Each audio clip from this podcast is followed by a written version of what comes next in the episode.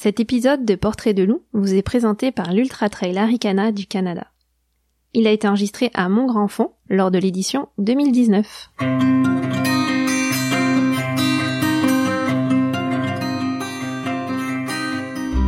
Euh, moi c'est Raphaël, euh, je viens de Belgique, j'ai 39 ans. Je suis papa de deux merveilleux petits garçons et euh, je cours depuis 4 ans en fait. ça fait 4 ans que je cours assez, assez souvent en fait. Avoir envie, pas m'obliger, je le fais parce que j'aime ça. le jour où je serai obligé de faire quelque chose, je pense que je le ferai pas parce que ça va mal se passer. Donc mon meilleur souvenir c'est la rencontre avec tous les Québécois d'ici.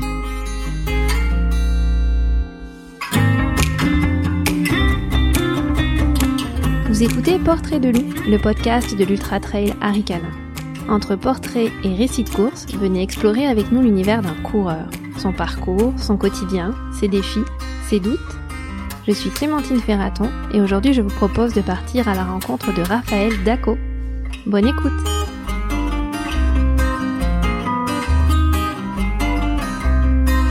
J'ai eu un mauvais événement il y a, plus de 4 ans. J'ai perdu euh, mon papa. Et puis euh, ben après ça, pas mal d'autres éléments qui, suivent et qui se chevauchent et qui en fait finalement font qu'on se rend compte qu'on ne fait plus rien. Et, euh, et là, des amis me proposent en fait de, de, faire une course pour une association, etc. Je comprenais pas très bien ce qu'ils voulaient au départ. Je connaissais même pas le trail, je savais pas ce que c'était. Et euh, ils me lancent un défi de courir en 12 km en Belgique. Je dis c'est pas un défi, un 12 km si on est, si on fait un truc, on fait, on y va quoi. Et donc euh, il y a quatre ans, j'ai fait mon premier trail qui était de 27 km course en sentier. Euh, j'adorais en fait l'événement, j'adorais l'ambiance qu'il y avait, j'ai trouvé vraiment ce, ce, sport terrible en fait. T'avais jamais couru avant? Euh, J'ai fait beaucoup de VTT à l'époque. Puis, euh, du vélo de montagne pour les Québécois. oui, du vélo de montagne, pardon. Euh, oui, je faisais beaucoup, euh, beaucoup de vélo de montagne. Euh, et puis euh, j'ai j'ai j'ai arrêté en fait les événements, la famille, etc. Donc mm. j'ai mis tout ça de côté. Et j'ai décidé, après le décès de mon papa, de mm. recommencer le sport et j'ai recommencé par ça en fait. Tu te fixes pas mal de, de défis, de challenges, j'ai l'impression. Euh, oui. C'est parce que, donc pour la petite histoire, Raphaël, on est aujourd'hui le lendemain de, du 125 km à Ricana, donc on enregistre sur le lieu de la course. Vous risquez d'entendre peut-être des petit bruit euh, de fond de rangement de remise de médailles. Euh, et donc euh, Raphaël a couru le 125 plus le 28 km ce matin. Donc le 125 km, tu es arrivé dans la nuit, hein, je pense. je suis arrivé après 21 heures. Ouais, c'est ça, donc dans la soirée, puis le 28 km ce matin. Mais t'en es pas ton premier défi, je pense que tu te fixes d'autres... Oui, bah ça démarre souvent pas d'une bêtise, mais mm. une info d'un truc et, et en fait j'ai toujours ce besoin un peu en mode éponge, j'ai toujours ce besoin de de chercher un challenge, quelque chose. Pas que les gens font, vont faire wow, c'est pas pour ça que je le fais, je le fais pour me surpasser moi-même. Euh, du coup, oui, je, je, me suis lancé des, des, très très gros défis euh, sur quelques années, euh, sur les quatre ans en, tout cas que je cours. Et chaque fois que je le présente à des amis ou des choses comme ça, en fait, leur visage me fait, ça me fait rire en fait, parce qu'ils disent il est, il est fou, mais non, je serais fou de pas le faire en fait. Donc ça, c'est pas vraiment la compétition, c'est plutôt le le dépassement, moi-même, oui, ouais, le dépassement c'est vraiment sur moi-même, oui, bien sûr. Est-ce que tu peux nous raconter un peu les, les défis déjà que, que tu as réalisés? Bien sûr, avec plaisir. Euh, donc, euh, il y a quatre ans, mon premier défi, donc, c'était de dépasser mon plus de 100 km. Euh, donc, euh, je suis venu à l'Aricana et au départ, je voulais m'inscrire sur une plus petite distance. Et c'est mon amie Marie-Ève de, de, la Malbaie, justement, euh, qui me dit mais tu vas pas faire connaissant elle me, connaissant par rapport à mes défis elle me dit euh, tu vas quand même pas venir ici juste pour faire quelque chose que tu sais déjà faire. Il fallait pas qu'elle m'en dise moins évidemment. Donc euh, j'ai fait mon premier plus de 100 donc le 125 Aricana et de là j'ai plus jamais lâché l'ultra en fait. Je suis passé vraiment dans un dans un autre système. J'ai réalisé en Belgique la traversée de tous les extra trails donc 257 km L'année d'après, euh, on a décidé de lancer encore plus, donc j'ai fait euh, en 7 jours 648 km. Ça s'est super bien passé parce que bah, je m'entoure de, bonnes personnes, des bons amis, euh, des pacers et vraiment c'est que du partage. Donc c'est ces moments-là en fait que je recherche, de retrouver mes amis sur course, sur sentier et en l'occurrence bah, revenir à l'Aricana. C'était pour moi évidemment grandiose, l'accueil était extraordinaire forcément et de me dire revenir avec des amis belges qui étaient tous alignés sur le 28, bah je pouvais pas euh, rester là et me dire je vais juste faire le 125 et puis les regarder courir parce que j'aurais pas tenu en place. Donc, j'ai fait le 28 en 28 pour suivre tes amis. Exactement. puis vous êtes venu, c'est un, un club de course que, que vous avez en Belgique ou Pas du tout. C'était euh, donc la première année que je suis venu, je suis venu avec mon frère en fait, et on a tellement euh, parlé à nos, à nos collègues de travail de notre aventure à Ricana, des amis belges, etc. qu'au final, mon frère à l'époque s'est dit bah tiens on c'est pas si difficile que ça en fait de partir, on va s'organiser, on va partir ensemble. Et voilà comment est venu l'événement. Et donc on est venu avec 12 de nos collègues. Euh, à savoir que la première année que j'ai couru en 2016, j'étais le premier belge à faire la Ricana. donc j'ai été surnommé le loup belge. Et ce surnom en fait m'a toujours tenu. Et voilà pourquoi on est venu tous courir euh, comme ça euh, sur la Ricana. Et euh, quand je les vois tous avec le sourire, avec la banane, ben voilà, c'est gagné, on est, on est bien là. Est-ce que, euh, donc tu te fixes quand même des, des longues, longues, longues distances. J'imagine que c'est beaucoup de préparation. Euh, tu sais, c'est pas, c'est pas que le défi là. Il y a de l'entraînement à faire. Comment, euh, comment tu t'organises pour t'entraîner euh, au quotidien? Ça, ça fonctionne comment une semaine par exemple d'entraînement? Ben, au risque de décevoir beaucoup de monde, non, j'ai pas de coach, j'ai pas de médecin sportif ou quoi que ce soit. Mm-hmm. c'est mon quotidien. Moi, je je, je, réserve juste deux jours euh, sur, euh, sur ma semaine pour mes enfants qui sont le mercredi et le dimanche. Euh, le reste, euh, ça fait partie de mon quotidien. J'ai fini mon travail, je cours, je vais en vélo. Je... C'est, c'est, c'est pas une obligation pour moi. Si j'ai envie de prendre mon sac et de faire 30 km, j'irai les faire. Si j'ai envie d'en faire 5 et si j'ai pas envie de courir, de rester dans mon divan, ben je le ferai aussi. Mhm. Donc c'est vraiment devenu un, un, un, mode de vie, c'est un mode de mhm. vie. Je, je tu le vis en fait. pas, tu fais pas forcément de plan d'entraînement. Tu t'es est-ce que tu t'es préparé par exemple pour venir ici, sachant que bah, tu avais deux courses à faire, plus euh, la gestion du décalage horaire et tout ça. Est-ce que tu t'es préparé de manière différente ou est-ce que tu as fait comme d'habitude Absolument pas. Je fais comme d'habitude, euh, avec le plaisir, surtout avec le plaisir et euh, avoir envie, pas m'obliger. Je le fais parce que j'aime ça. le jour où je serai obligé de faire quelque chose, je pense que je le ferai pas parce que ça va mal se passer. Donc là, c'était juste un plaisir de, de courir et d'être soutenu sur le 28 après. C'était encore plus grandiose que sur le 125 en fait. Et euh, non, Donc c'est juste de la course, un peu de vélo, euh, 5 jours sur euh, sur 7. Voilà, 5 jours sur 7. Euh, mm. Maintenant, c'est vrai que euh, je me mets quand même des petites contraintes euh, sur une semaine.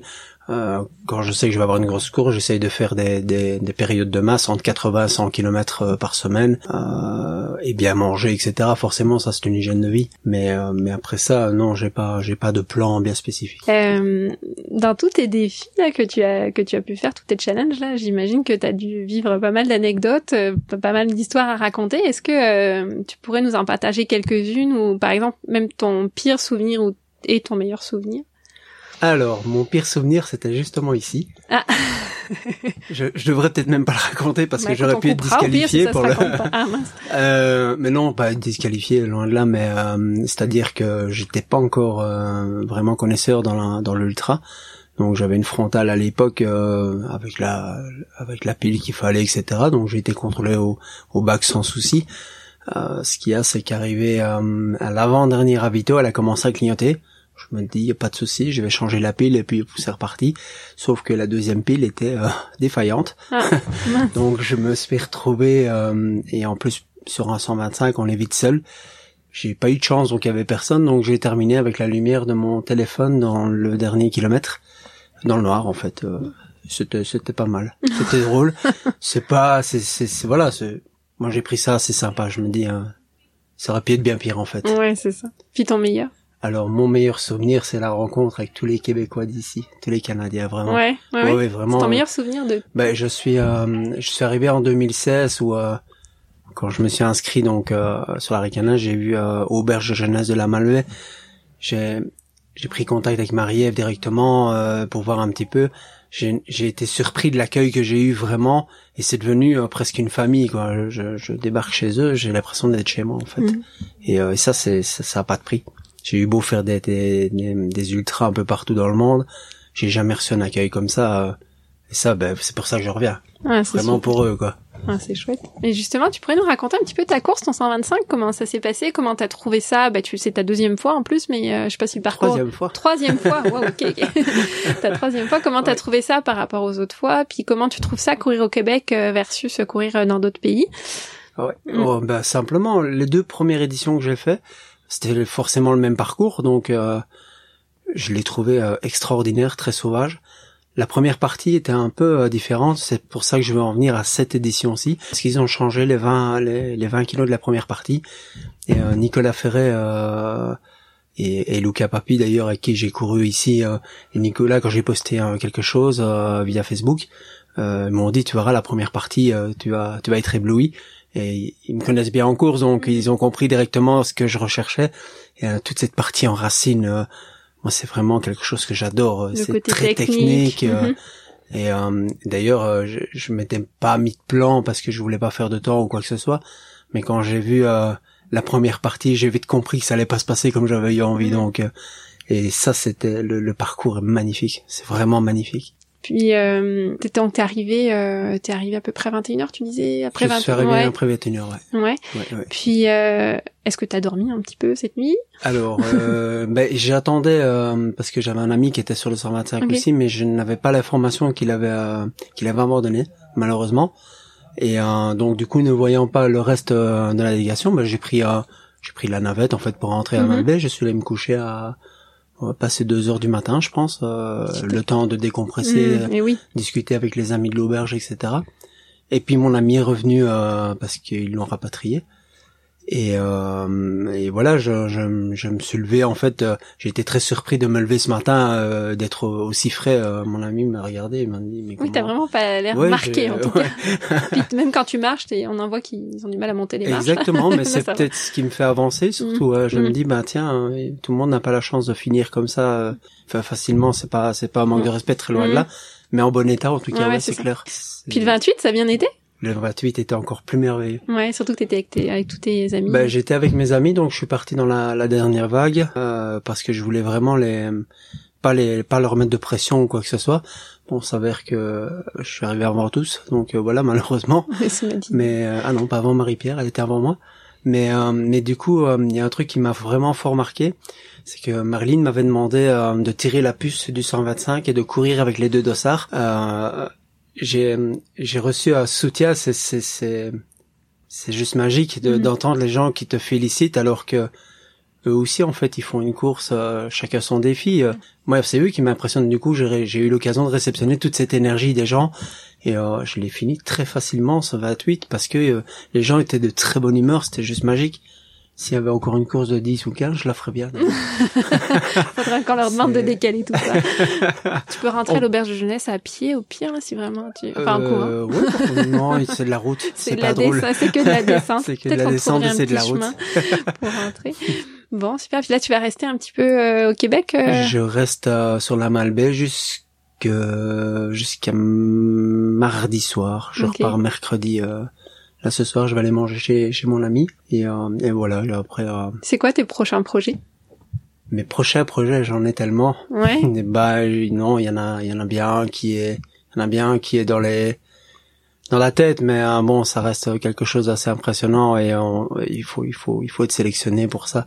Euh, c'est la Barclay. Donc ça c'est c'est un rêve. J'ai j'ai reçu les informations qu'il fallait par un ami qui l'a déjà fait. Euh, c'est un rêve parce que ça c'est complètement déstructuré comme course, c'est quelque chose qui n'a rien à voir avec le reste et c'est ça que je recherche. C'est, euh, c'est même pas une question de défi. Rien que le fait euh, de pouvoir être pris sur ce genre de course là, pour moi, c'est déjà un honneur. Donc mm-hmm. euh, ça, ça reste, ça reste une une bonne idée. Tout à l'heure, euh, j'ai eu une autre interview où on me proposait quelque chose en Gaspésie. Je me dis, bah pourquoi pas? ouais, l'ultra trail c'était ça ou euh... Je ne sais pas. il va me les envoyer, mais je, mais ça m'intéresserait peut-être bien. Ouais. T'aimerais ça revenir au Québec? Est-ce que, euh, bah, est-ce que tu voyages des fois avec euh, ta famille, tes enfants? Non, jamais, jamais, jamais. Je pars seul mm. parce que bah je suis divorcé, donc. Mm une fois que je pars avec mes enfants, j'aurai personne sur place pour, les faire garder, donc c'est toujours un peu compliqué, quoi. D'accord, ok. Mais, ce serait pas le, c'est, oui, bien sûr qu'un jour je viendrai avec mes, avec mes garçons, ça c'est certain. Ah, c'est génial. Bon, super. Bah écoute, merci beaucoup euh, Raphaël euh, pour ce partage. Félicitations euh, pour bah, tes deux courses aujourd'hui. Puis on te souhaite de bien profiter de tes derniers jours au Québec. Eh bien, merci. Merci. À bientôt. Salut.